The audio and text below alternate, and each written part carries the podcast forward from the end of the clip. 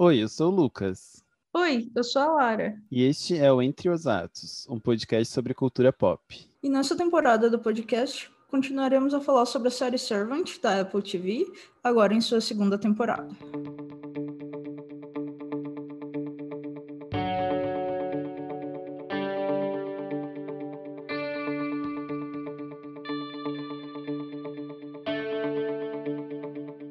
Olá, pessoal! Então, estamos finalmente aqui para comentar o primeiro episódio da segunda temporada de Servant, também conhecido como Doll ou Boneca. Um episódio incrível, dirigido pela Julia Ducournau e escrito pelo Tony Besglop. Agora vai ser importante a gente também dizer quem escreveu, né? Uhum, o Tony que escreveu todos os episódios da primeira temporada, mas que não vai ser quem vai escrever todos da segunda, né? Uhum. E como sinopse, nós temos, após o aparecimento de Liane, Dorothy tenta encontrar seu filho de todas as formas possíveis. Sim. E a primeira coisa que nós temos que comentar é abertura nova. Sei!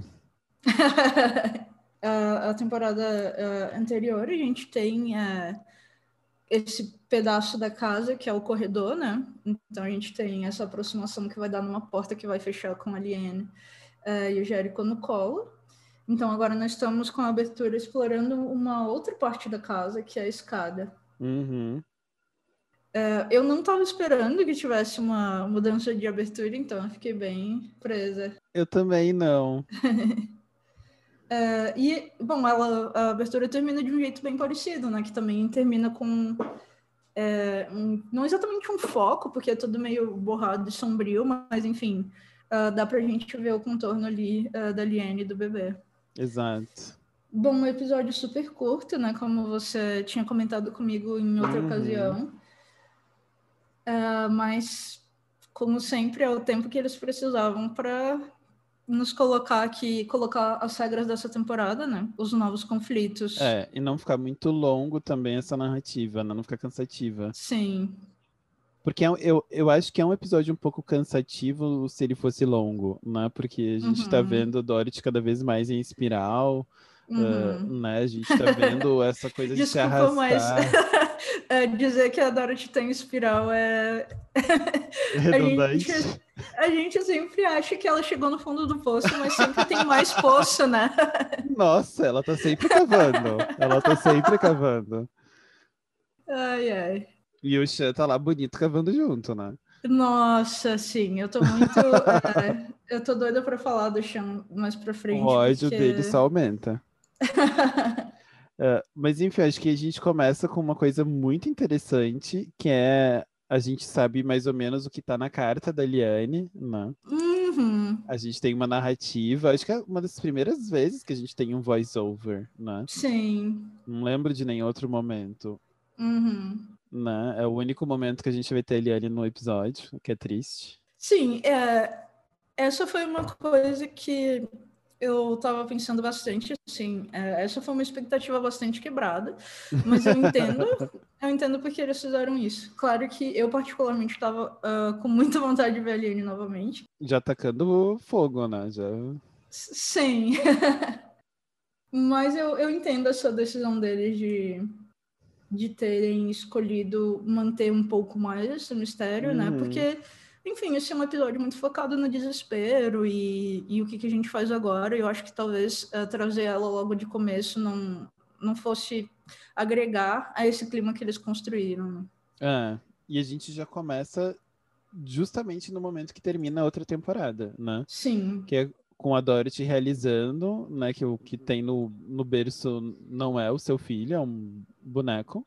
Uhum. Ah, e saindo desesperada por todos os cômodos procurando o Jérico, né? E, e o, o Xan ainda completamente apaixonado e encantado com a ideia de que ele pode queimar a mão e não Sim. sentir nada.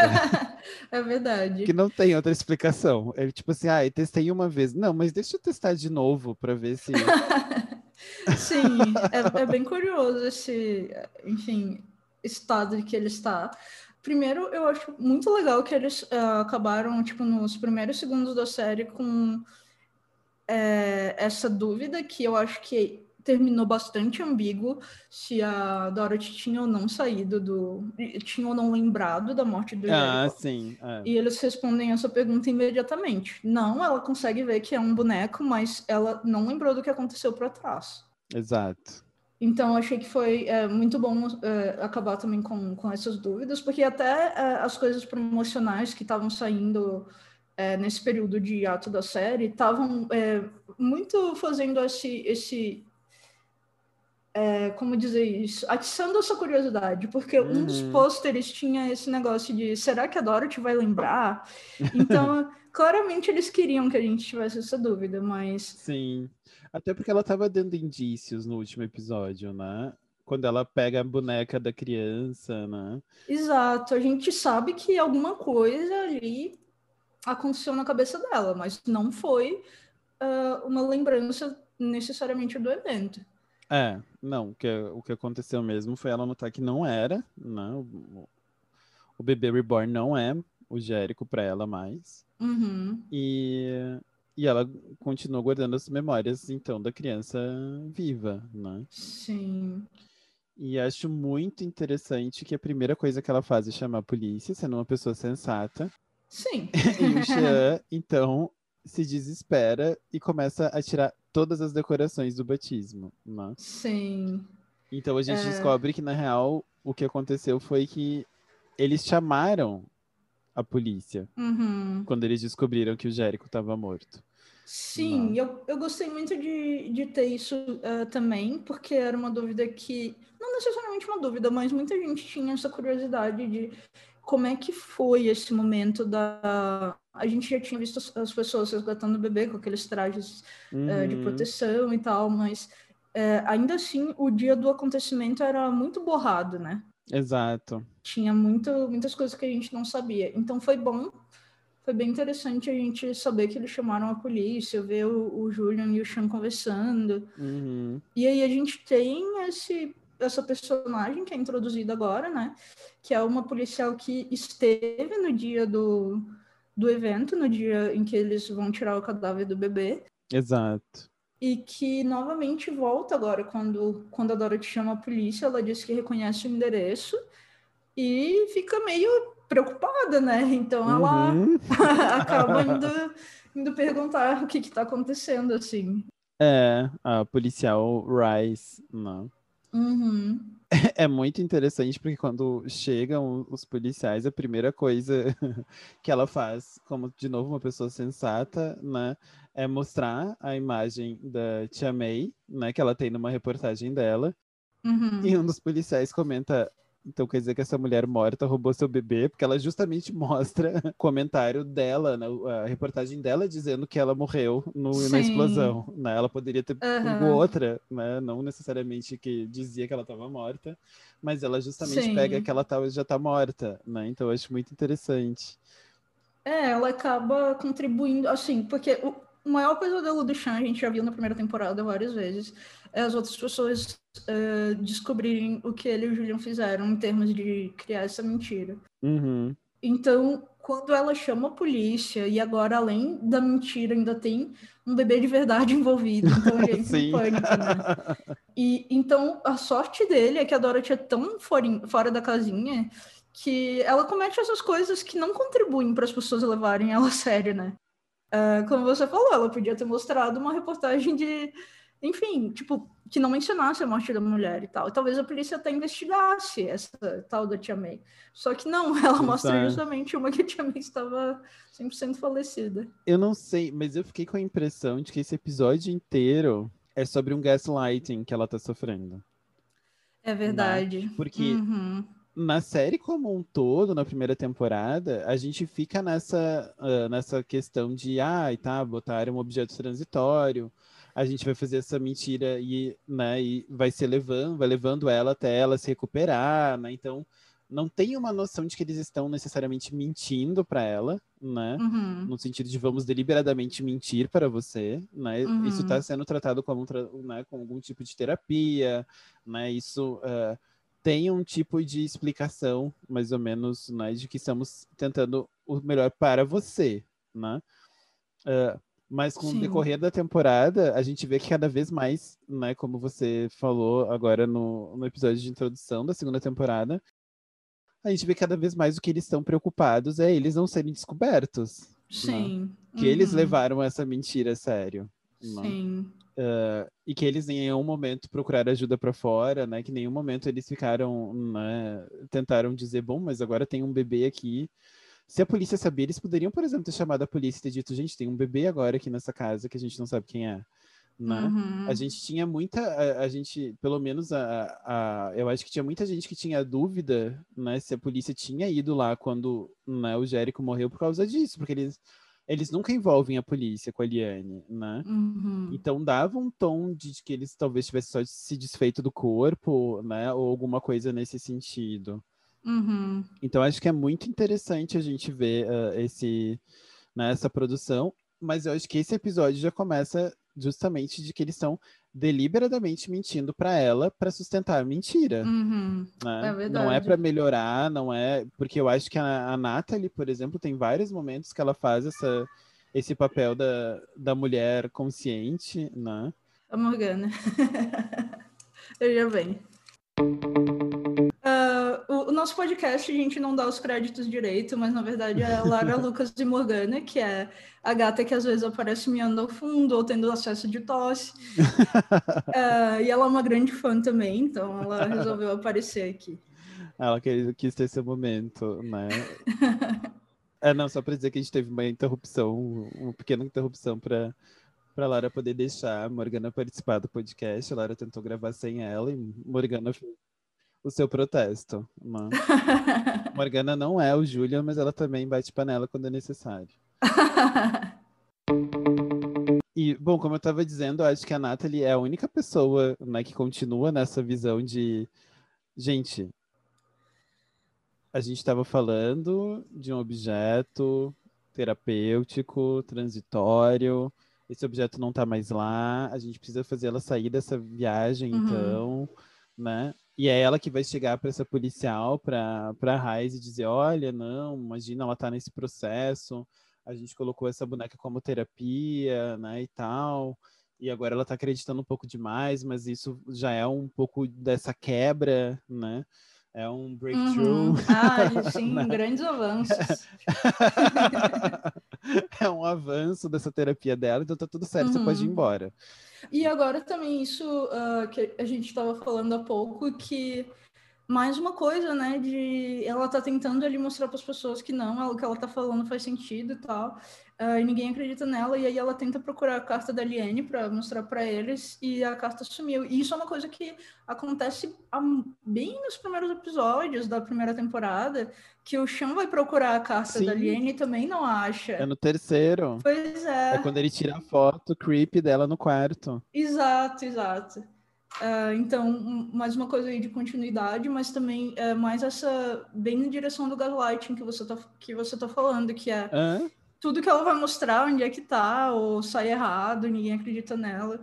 Que também é uma coisa que na primeira temporada você já tinha falado como sendo um tema muito explorado no horror, que é essa ideia de que ninguém acredita em você, né? É, sim. É, uhum. é, é verdade. Agora eu acho que eles estão explorando isso num outro nível, né? Uhum. Porque até então a gente não tinha visto ela tentando convencer qualquer pessoa sobre alguma coisa, né? Sim. Eles estavam juntos ali, né? Eles estavam preocupados, na verdade, do que fazer com esse bebê. Mas agora uhum. a gente vê uhum. eles completamente preocupados em sustentar essa mentira, né? Tanto que uh, é interessante que a, a, conversa que vai ter, né? Enquanto a Nathalie está conversando com a policial, o Chan e o, o Julian, né? Porque eles chegam na casa enquanto isso tudo tá acontecendo, conversam lá embaixo, na cozinha, né? E o Julian tá muito dentro dessa noção, né? De, ah, que bom que ela foi embora, que bom que não tem mais bebê, então agora a gente resolve de outra forma, não tem, uh, como ele fala, não tem... Uh, a gente não tem nenhuma prova, né? Que bom que o bebê não tá aí, porque também não tem nenhuma prova né? Uhum. E então a gente começa a notar que realmente o Julian tá só pensando agora nele, né? Nessa noção. Sim. E junto com isso, então a gente fica, né? O Julian também conversa com essa policial, né? Dizendo, olha, não, imagina. E ela então, né, desiste, diz que foi alarme falso, mas ela Uhum. deixa eles com meio que um aviso, né? Espero que vocês saibam o que vocês estão fazendo. Sim, eu gostei muito do, do tom de. Ai, gente, olha, olha que eu já vi gente fazendo merda, mas vocês, viu? Aham. Eu gostei muito. Ah, só um adendo que eu queria fazer, que na primeira temporada, em algum momento, a gente fala. ah, não sabe se o, o Rupert Grint está fazendo um bom sotaque ou não. Ah, eu vi alguém no Reddit falando que no- na primeira temporada o sotaque dele é horrível, mas que nessa ele melhorou bastante. Bom, eu, eu realmente não percebi, mas fica aí se alguém se atenta a essas É. coisas, parece que Os teve nossos uma evolução. especialistas em dialetos. Sim. Ah, eu acho interessante que, de novo, a gente tem ele como um alívio cômico, né? Porque ele chega com Sim. aqueles. Não, não sei como é que é o nome, mas é um produto que você aplica para olheiras, né?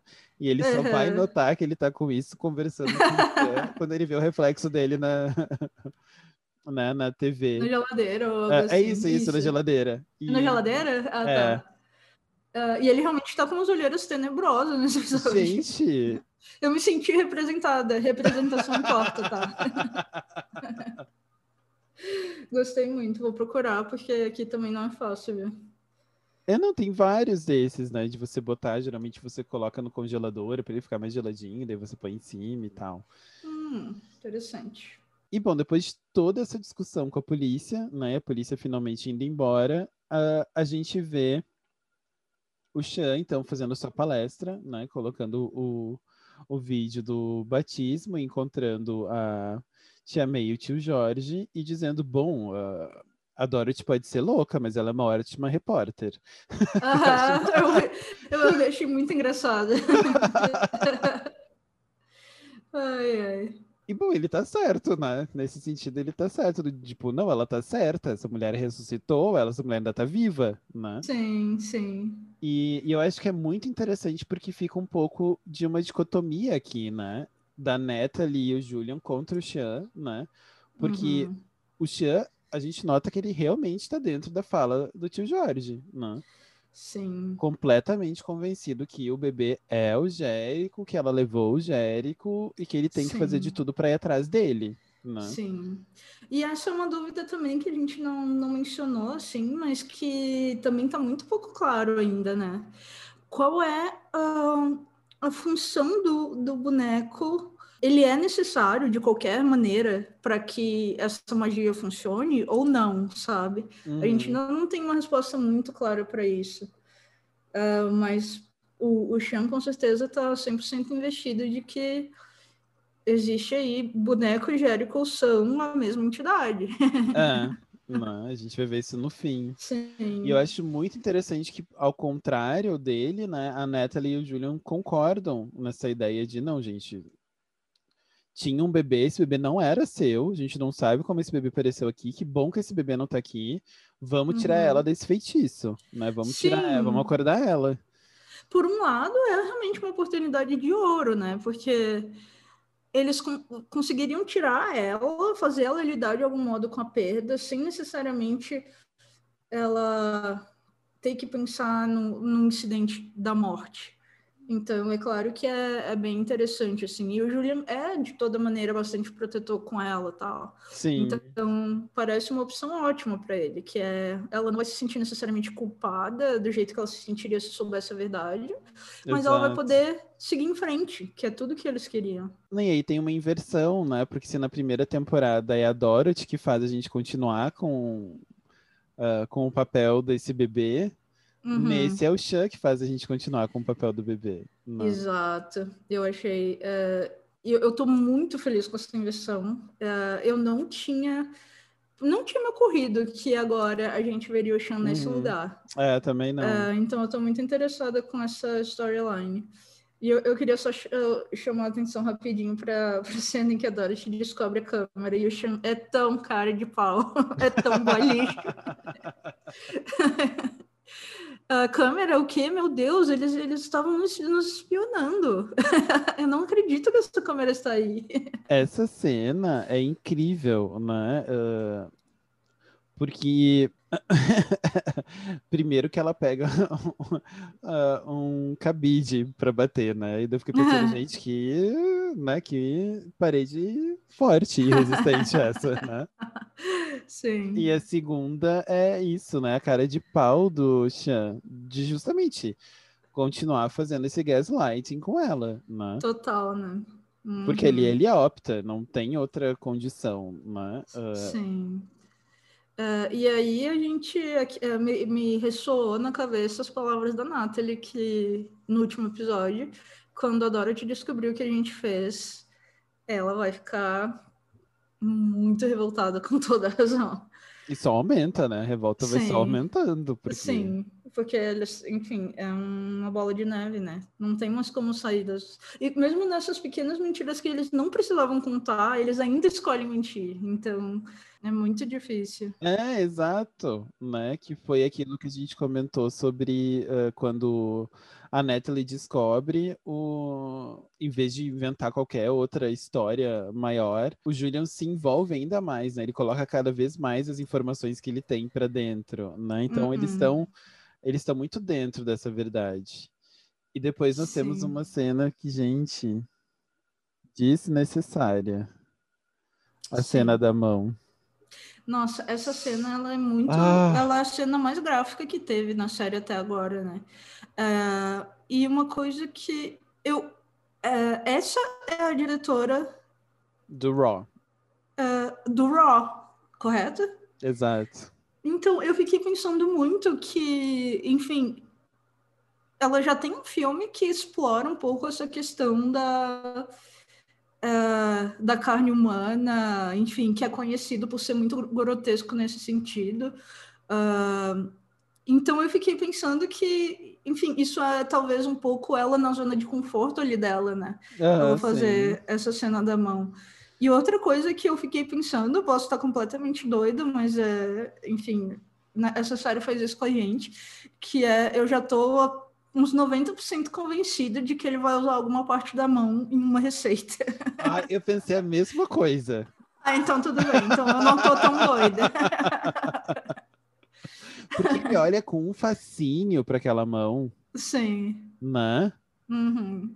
E, enfim, é, é, é incrível, assim. Uh, e, bom, depois a gente vai entrar nisso, mas tem, outras, tem outros simbolismos, né, que essa mão traz. Bom, a gente vê então, depois dessa cena renta, uh, o que, que a Dorothy está fazendo, né? Uhum. Uh, e a Dorothy, então, numa versão também bem americana de resolver as coisas, faz 500 mil panfletos para distribuir no bairro. Sim. Com a cara da Tia May. Uhum. E ela então traz essa narrativa que vai marcar, eu acho que a segunda parte desse episódio, que é uh, as famosas 48 horas, né? Sim. Então ela vai lembrar eles que eles só têm mais 35 horas e que eles têm que fazer alguma coisa em relação a isso. Uhum. E ela então, né, eh, fica nessa posição de que ela quer sair para distribuir e o Xian, não, imagina, eu distribuo, que louca, você vai fazer isso, você precisa ficar aqui, você é mais inteligente. Uhum. E ela chama a atenção de que ele não tem olhos com de que passam confiança, uma coisa assim, né? Isso, que passam confiança. Eu ri muito nessa cena, porque na temporada anterior a gente tem aquele momento dela dizer que tinha um nome fraco, né? Ela tá sempre diminuindo ele. É sim, é incrível. Sim. É muito curioso. Eu, particularmente, não me importo, porque eu amo isso que tem a ver, mas. mas eu entendo. Né? Ixi, o que temos a ver. mas eu acho muito engraçado. E ele, bom, né, como não confiável que ele é, chega e joga fora os panfletos, né? Sim. Eu, eu acabei de pensar aqui numa, numa coisa que a gente uh, falou no episódio de introdução, de como eles vão manter essa casa interessante pra gente e tal. Uh, o que, que eles vão trazer de novo. Então, é muito interessante que esse, esse quarto escritório, né? Ele aparece mais nesse episódio do que ele aparece em toda a primeira temporada. Uhum. Uh, então, é um novo ambiente ali da casa que passa praticamente inexplorado na primeira temporada, e agora toda a ação desse episódio praticamente acontece dentro desse escritório. Né? Exato. E além disso, o mural. Sim, o mural. No quarto da Liane, a gente vê, acho que pela primeira vez, ele Com focado, foco. né? Com certeza. A gente até já, uh, tinha especulado assim que parecia uma cena bíblica e tal, o que dá para ver é, com bem mais detalhes agora, que tem uns leões e Uhum. enfim, algumas mulheres de, de lenço e tal, uh, mas que na primeira temporada inteira a gente só tinha visto de longe mesmo. Ah, e bom, acho que é interessante que nós vemos a Dorothy assistindo, né, uma outra reportagem, então, a gente descobre que ela cobriu o enterro da Tia May, né? Uhum. E que nesse momento a gente vê alguns personagens uh, que a gente viu no, no último episódio, né? Uhum. Alguns desses personagens que ela entrevista, eles estão na rua, né? Sim. Com a Tia May e com o tio Jorge. Então, Sim. principalmente a mulher loira, né? Eu acho que ela é muito marcante, assim, no outro episódio. Uh, e a gente vê um casal mais velho literalmente falando uh, que a filha deles. Ela ressuscitou. Uh. A filha deles, né? Uhum. Que tinha morrido num acidente de carro ou algo assim. E é muito interessante que ela fala, ah, as pessoas acreditam em qualquer coisa. Eu gosto muito dessas pequenas piadas, assim. É, não, eu acho é muito é sensacional assim, né? Essas, essas tiradas que ao mesmo tempo, né, elas funcionam como alívio cômico, mas elas também colocam a Dorothy cada vez mais no lugar de louca, né? Sim, exatamente. Enfim, e, eu, e depois nós temos um momento que eu acho que é muito revelador, que é o Shanna encontrando a Bíblia da Liane, Uhum. né? Que ela deixou na casa. Achei curioso, achei quase proposital, né? Porque é um objeto muito importante para ela. Eu acho que não só proposital, mas como, como você estava falando antes, talvez o poder dela precise ter uma aproximação, né? Uhum. Então talvez ela deixou justamente a Bíblia para continuar tendo, né, esse, é, esse feitiço, ou seja lá, magia que ela jogou no, no Shan, né? Uhum. E o que a gente descobre é que o nome dele não estava no Levítico 18, né? Como várias pessoas levantavam. Ele estava no Levítico 13 uhum. que é justamente o testamento do leproso. E Uhum. lendo essa parte, né, o, a, a moral ali que tem na, na história é justamente que uh, a lepra não seria né, um, uma questão necessariamente de saúde, mas seria um sinal de uma separação da comunidade de Deus. Uhum. Então, né, volta para todas as questões que a gente já estava vendo e toda aquela discussão que a gente teve sobre as palavras do tio Jorge para ele, né? De Sim. que não basta apenas rezar, né? Rezar é você Uhum. plantar a semente, você tem que vê-la crescer, né? Então, Uhum. ele tem muito trabalho ainda para fazer para ter esse tipo de, né, de reaproximação de Deus. Então, uh, eu achei muito interessante, né? E um dos sinais, óbvio, da, da lepra, né? Agora, né, não mais chamada de lepra, mas hanseníase, é justamente a perda da sensibilidade dos membros, né? Uh, das partes mais... Das extremidades? Isso, das extremidades do corpo, né? Hum, interessante. É, eu, pois é, eu achei ah, bem, bem legal que eles fizeram essa revelação, porque a gente já sabe mais ou menos. A gente já tinha especulado também nessa direção de que a Bíblia é um- dá um- algum tipo de direcionamento no feitiço dela, né? Aham. que assim ela usa a própria Bíblia contra contra eles a ideia das pragas a gente já tinha especulado também Ah, então vamos ver porque enfim se ela tem se ela tira esse poder ou essa inspiração dela dos feitiços da Bíblia as coisas que ela pode fazer com eles são muito piores ainda né? Sim, tá leve. tá bem isso é só o começo né E é interessante porque também tem, né, como a gente já falou das pragas do Egito, também tem uma aproximação, né? Porque uma das pragas era justamente pústulas, né, que apareciam nas pessoas. Então, enfim, também tem essa outra possibilidade, né? Sim que a gente até tinha especulado que seria em relação à a ferida que aparece na boca da Dorothy né? Ah, Ah, mas, bom, vamos ver onde isso vai dar, eu tô bem curiosa. E, nossa, mais um episódio incrível da, da Lauren Ambrose. Ela parece tão Gente. cansada e destruída e... Nossa, enfim, perfeito. E, e como você disse, é, em espiral, mesmo quando a gente achava que não tinha mais pra onde ela ser doida. Então, ah, eu fiz uma anotação aqui que foi ah, que a Dorothy tem um, um, ataque de Carrie Madison. Ah, do Homeland. Ah! Ugly Crying. Não só o Ugly Crying, mas ela começa a fazer mapas uh -huh. e fazer cálculos, né? Só faltou a cena dela botando isso tudo numa parede, né? Sim, Porque sim. todo o resto ela tá fazendo, assim.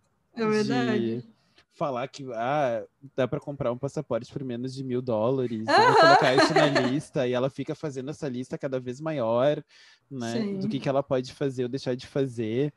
Então, uh, eu achei muito interessante, assim, essas, né, essas construções que temos, uh, que é muito parecida com a Carrie, né, no final das contas. Sim.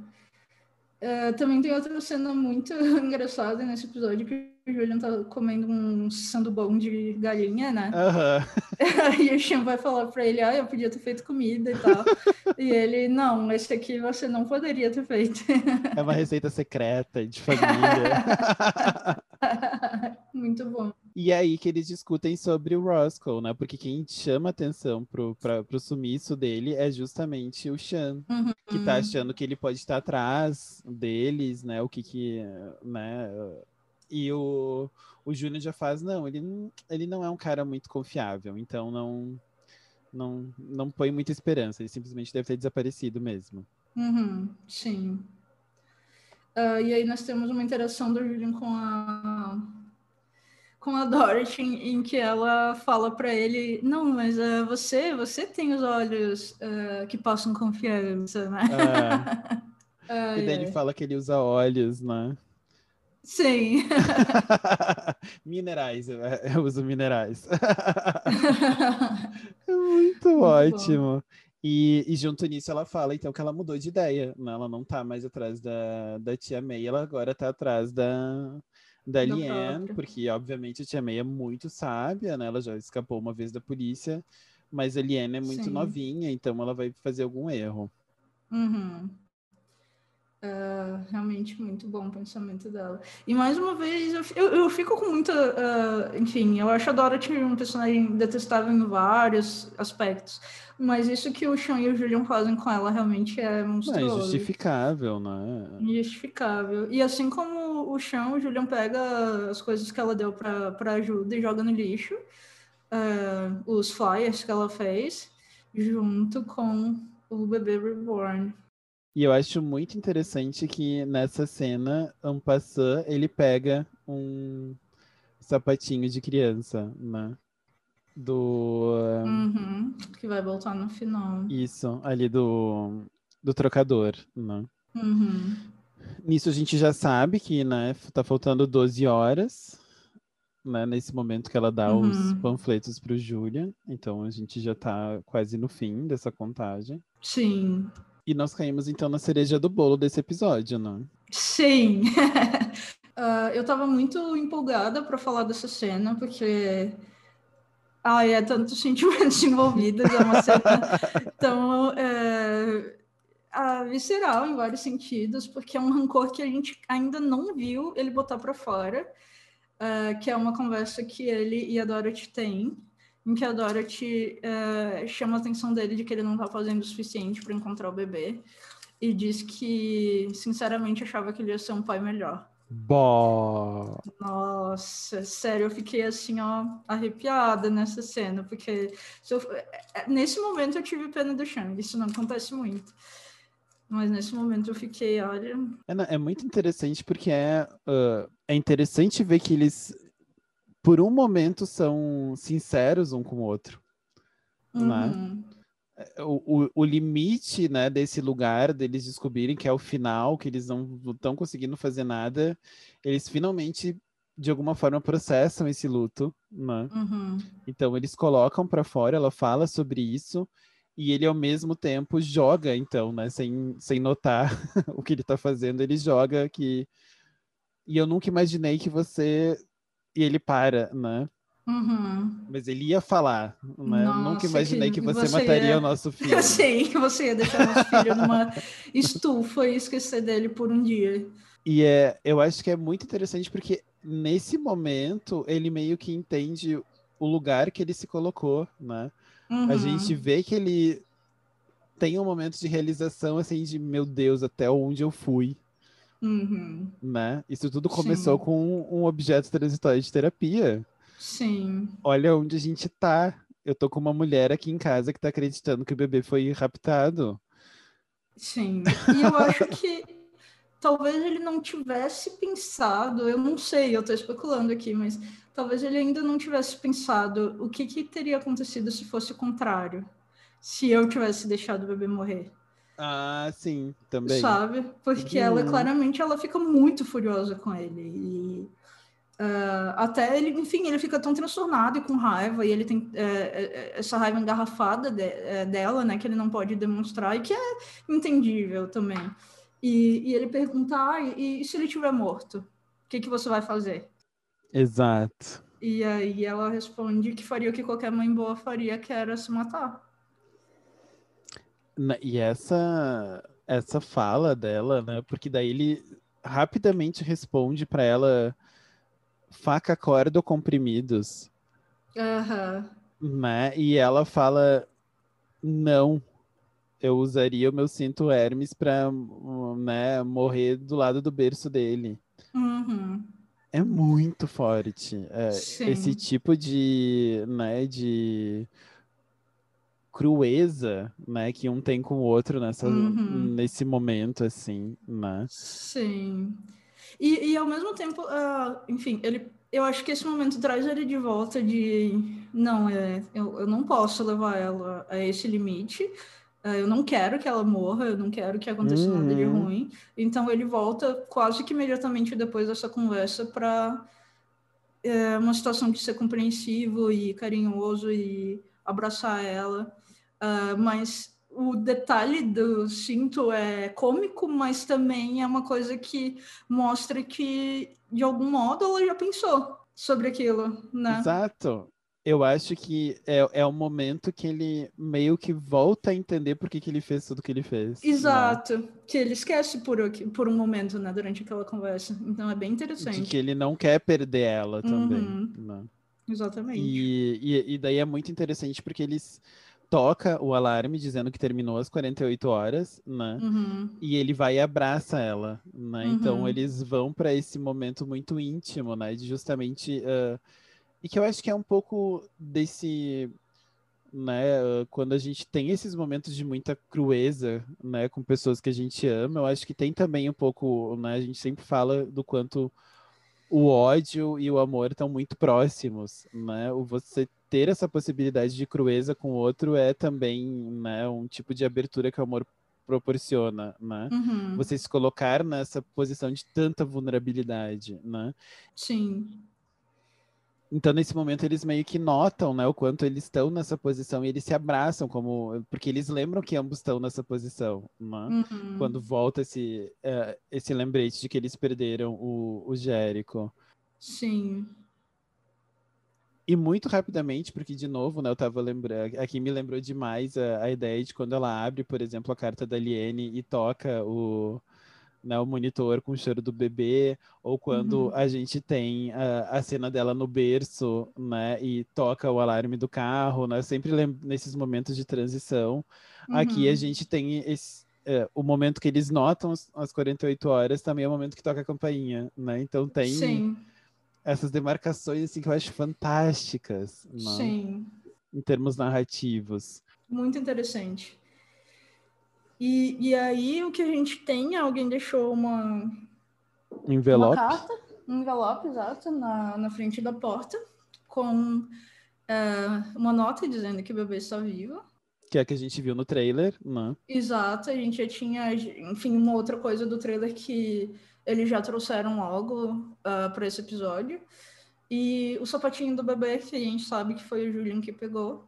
Hum, então, como a gente já tinha falado, mais uma mentira que eles contam, que, quer dizer, no caso, o Julian sozinho agora, né? O Julian decide, né? Que não tinha necessidade. E agora o Julian, como você também já tinha falado no episódio de introdução, ah, entrando numa posição de antagonismo com o Sean, porque agora o Sean também está. é, não sabe o que está acontecendo. né? Exato. É, sim. Então agora a conspiração quebrou, eles não estão mais do mesmo lado. o Julian está sozinho com essa mentira. E é muito interessante porque daí volta pro paralelo do primeiro episódio da, da primeira temporada, né? Uhum. Que lá a gente tem essa construção da mentira para Dorothy, aqui a gente tá tendo essa construção da mentira então pro Chan, né? Pessoal, um pequeno aviso aqui. Nós tivemos um problema no final do episódio, agora já está tudo bem. Então a gente continuou gravando ele um dia depois. Então por isso que vocês vão ver agora no comecinho eu recapitulando um pouco o ponto que eu estava tentando fazer. Acho que tem um paralelo muito legal nessa última cena, né? De o quanto agora a gente vê o Chan, né? Prestando atenção, né? Nessa concepção do que, que é o Jérico. E ao mesmo tempo ele agora entrando dentro dessa mentira formulada uhum. pelo Julian, né? Que a gente não sabe, no final de contas, até onde vai ser levada, né? Se o Julian vai simplesmente comunicar para ele, se o Julian vai Sim. fazer do tipo, não, ah, nossa, sério? Mandaram? Como assim? Então alguém roubou. não foi Aliene, né? Sim, eu apostaria que o Julian não vai contar para ele, porque ele já deu algumas indicações de que ele tá achando que o Sean tá ficando meio bitolado é, nesse episódio. Sim, né? Com todo o papo de que é o Jérico mesmo, né? Sim. Então eu acho que ele não vai contar uh, pro Sean. E aí, uh, nessa cena final também. Uh, enfim, que o, o, o Sean resgata o, o Jérico do, do lixão, né? Sim. Onde o, onde o Julian tinha jogado ele e, e aí começa a dar banho no boneco. E, enfim, eu lembrei imediatamente de quando a Dorothy traz o cadáver do bebê do carro. E ela Total. também dá banho no cadáver, né? Uh, então, novamente, assim, os paralelos e os espelhamentos não estavam só dentro da primeira temporada, né? Elas vão ser intertemporada também. Exato. Então, realmente acho que vai ser muito voltada aí nesse, nessa espiral do Chan, essa temporada nova. Pois é, eu também fiquei com essa impressão, mas que a gente talvez veja um pouco nesse sentido, né? Uhum. por um lado, eles aumentando, né, e realmente agora provocando um gaslighting com a Dorothy, mas uhum. por outro uhum. lado também provocando isso com o Chan, né? Os dois uhum. ficando nesse, nesse patamar de que eles acreditam em algo que na real né, não é muito bem assim. Uhum. Eu só queria fazer um comentário que é, é, da minha parte, né? Obrigado por terem colocado o Chan numa calça de moletom. As gays agradecem. e um segundo que é o, meu momento de desculpa, que notavelmente já ouviu o nosso podcast nesse meio tempo e fez agachamentos. A bunda dele tá maravilhosa na cena da banheira, quando ele está agachado lavando o Jérico. Então, muito obrigado por esses dois presentes. Uma coisa que eu tô muito curiosa é como eles vão trazer, agora que a gente sabe que a ação vai se passar toda na casa, uhum. como eles vão trazer esses personagens de volta? O, o, Exato. Os tantos menores. O que, que vai justificar o retorno deles para casa? E isso, para mim, está sendo a maior curiosidade. Uhum. É, não, acho que a gente vai ter não só essas espirais, mas coisas que vão fazer isso, né? Será que eu fico pensando, será que o Shan e a Dorothy, então, obviamente eles estão pensando que é a igreja dos santos menores, né, que deve ter raptado, acho que não, uhum. dentro da, né, do pensamento deles não teria como pensar outra coisa. Sim. E eu fico pensando o, agora nesse próximo episódio o quanto o Shan vai ter que convencer a Dorothy a não chamar a polícia, né? Sim. Com esse bilhete. Bom, por um lado, talvez ela esteja um pouco desconfiada da polícia ela mesma. Não desconfiada, mas assim.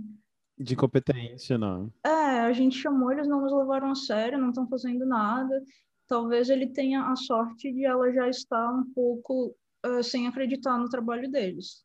Uhum. Então, vamos ver se vai tomar esse caminho. Mas nossa, toda vez que, que a Dorothy fala em polícia, o Sean tem um, um ataque cardíaco, né? um piripaque. Uhum. E, e sobre a ideia dos enquadramentos, eu acho muito legal que quando a gente vê, quando o Sean vê né, o bebê no caminhão do lixo, a gente tem a foto da Liane do ladinho. É, é né? é verdade. Uhum. É, e é, é, é muito, eu, eu adoro esses paralelos, essas pequenas composições que eles fazem, né? Sim. Uhum. então, acho muito interessante. E além Uhum. disso, nós vemos pela primeira vez, eu acho, eu não lembro de ter visto isso antes, uma tatuagem que ele tem no braço. Uhum. Agora que você lembrou disso, é, sim, foi uma coisa que me chamou a atenção também, porque é um escaravelho, né? Então, exato. Tem um pouco de uma discussão no Reddit, seria um besouro, um escaravelho, ou um inseto, ou não sei o quê. De Aham. qualquer forma, eu li uma, uma pessoa falando sobre isso, de ser um escaravelho, e que o- os antigos egípcios, eles acreditavam que os escaravelhos significavam renascimento e renovação. Uhum. Eu tô satisfeito já, pensando que é um escaravelho. Sim, eu tô bastante convencida também que, é, que esse é o caso. É, porque, enfim, a gente tinha visto que ele tinha tatuagem, né? Mas eu acho que realmente ah, deu ali uma. Que, que, como a gente falou também do mural, né? Era uma coisa, ah, já tinha aparecido. Mas nessa, essa foi a primeira vez que a gente teve um enfoque nisso. Então, Uhum. ah, vamos ver se. Mas, enfim, eu tenho certeza que, que isso tem significado, sim. E eu achei muito eh, curioso isso que você falou das composições, porque isso foi uma outra coisa que, que o Shyamalan falou naquela entrevista, ah, que eles estão pensando cada frame dessa série como se ela fosse uma foto. Então, se você pausar, ela tem que ter um monte de informações, e ela tem que estar contando uma história parada, sabe? Pois é. Eu, eu fiquei pensando muito nisso, em termos do mural, né?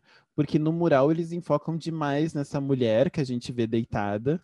Uhum, meio coberta por faixas, né? Pois é, e a gente não sabe se necessariamente ela está sendo ah, julgada por aquelas pessoas, se eles estão encontrando o corpo dela, né? Não dá para entender muito bem ainda o que que está colocando, mas que eu acho que eles Uhum. já deixam pelo menos bem nítido que essa mulher é de alguma forma a representação da Dorothy, né? Porque quando a gente tem aquela cena dela deitada no sofá, que ela tá acordando, tem a Uhum, justaposição dessas imagens. Da mesma, sim. E o vermelho já foi muito associado a ela em várias outras ocasiões, Exato. falou. E eu vi Uhum, uma discussão no Reddit de que as pessoas estão se questionando um pouco sobre esse mural, né? Uhum. Porque na primeir, no primeiro episódio, quando falam sobre né, ah, essas paredes, a Dorothy e o Sean contam para ela que eles deixaram as paredes ahn, uma expressão meio americana, né, de plain, assim, de deixaram elas, né, para ela decorar do jeito que ela quer. Então tem Uhum. algumas pessoas que estão teorizando de que na verdade não é um mural, que é uma representação da própria ah, Liane, né? Que o mural seria uma representação, uma projeção dela. Mas o mural já existia anterior a ela. Pois é, então, Então, quando tem o episódio 9, a gente vê esse mural lá, né? Exato. uhum.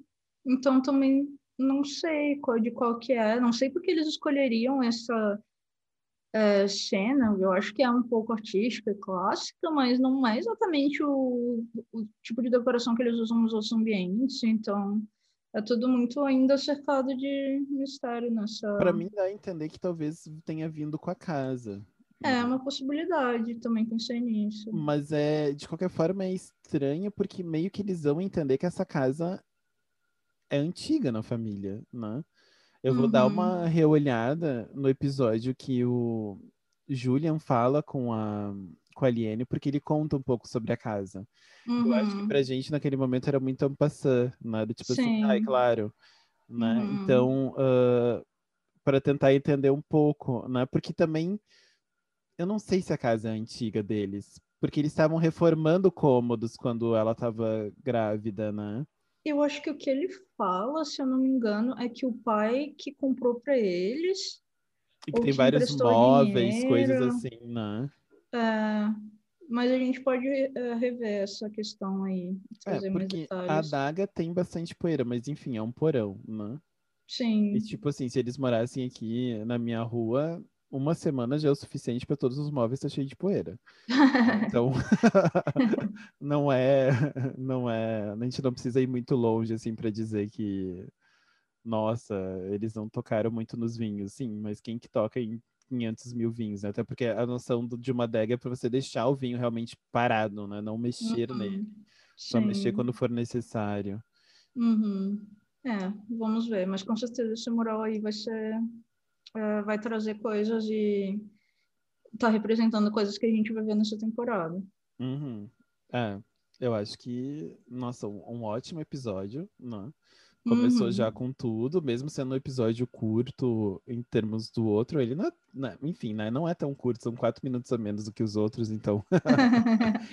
ah, é que a gente, né, tá sempre é, querendo mais com essa série. É, mas eu acho que, nossa, eh, isso que você falou do Shyamalan ter dito que cada quadro eles estão pensando faz mais sentido, né, sobre ah, algo que a gente tinha comentado, de quanto cada episódio tem o tempo que ele precisa, né? Então essa Uhum. fórmula, essa fala dele de que eles estão pensando em cada quadro realmente faz mais sentido, então eles vão gastar mais tempo ou menos tempo dependendo do que eles querem trazer, né? Sim, E acho que também compactua com a noção de o quanto o enquadramento e o jogo de câmeras é importante para eles. sim.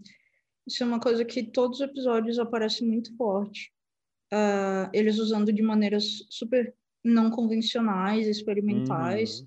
E também, se forem manter um pouco a tendência da primeira temporada, eu acho que a gente pode esperar que o segundo episódio seja bastante complementar a esse primeiro, Uhum. Ah, já que eles fizeram muito esse jogo de um diretor dirigir um par de episódios que conversavam entre si. Sim, é, exato. Até porque até agora a gente já tem, né, já sabe que o segundo é da mesma diretora. Uhum. É interessante porque o, o próximo par é a Ishana junto com o Shyamalan, né? Ela dirige Ah. 13, ele dirige o quarto. Nossa, empolgadíssima, empolgadíssima. Enfim, no próximo também a gente já tem a estreia da Nina Braddock, né? Escrevendo junto com o Tony. Uhum. Então, também vamos ver se já tem algum tipo de modificação em termos da própria construção narrativa da série, né? Uhum. Isso pode trazer diferenças bem interessantes e tirar um pouco também a gente, talvez a gente já tenha se acostumado um pouco à fórmula da primeira, né? Então acho que trazer uma É. pessoa nova pode trazer muitas surpresas pra gente. Pois é, e eu não sei se você, você chegou a assistir uh, The Sinner. Aham. Eu assisti a primeira e a segunda. Pois é, porque a segunda ele é de uma seita, né? Sim. Então, Exatamente. e ela, ela tá envolvida na segunda, né? Hum, Ela é escritora da segunda. interessantíssimo isso. Então, acho que é. Volta para aquela também nossa pressuposição de que a gente vai ter muito mais ligado à seita esse segundo episódio, essa segunda série, né? Nossa, essa observação sua faz muito sentido. Eu acho que é bem possível. Porque depois ela já participa mais como, como produtora, né? Uhum. Ela aparece mais como produtora no, da história de forma geral, da terceira temporada, né? Do, do The Sinner, né? E em contraposição, também acho que é interessante falar que ela ãh, foi a editora de história da Brave New World, né? Que é uma adaptação do, do Aldous Huxley. Enfim, é uma série que eu tô querendo assistir porque tem uma das atrizes que eu gosto bastante, Uhum. que é a Jessica Brown Findlay, que fez Downton Abbey e Harlots, né? Uhum. E, enfim, né? Eu acho que demonstra também essa concepção de que as pessoas que eles estão trazendo são É meio que especialista nos seus elementos, né? Que a gente já tinha Exato, sugerido. né? A gente está Uhum. falando de uma pessoa que está trabalhando com ficção científica, mas também está trabalhando com essa ideia de, né, de seitas, do Uhum. oculto. Uhum. Enfim, eu gostei bastante da segunda temporada de, de The Sinner. Eu confesso que a primeira, para mim, é muito melhor. Mas, Hum. Eu já gostei mais da segunda. Mas eu acho que daí também é um pouco de interesses pessoais, né? É, você- sim, exato. Era o que eu ia negócio da sugerir. seita. Eu prefiro mais essa coisa da loucura, assim, do, né? Então acho que Sim.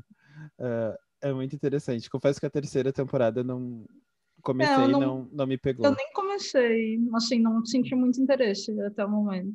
Ah, mas enfim, acho que temos ainda muitas coisas pela frente, né? Uhum. Vamos esperar o que, que é esse Spaceman, né? Um- Esse Uhum. astronauta que vai ser o próximo episódio. Exatamente. Ah, bom, então, marcamos aqui o início da segunda temporada da série e da nossa segunda temporada também. Uhum. Muito obrigada a todos que ouviram. Semana que vem voltamos com mais comentários. Até lá. Até!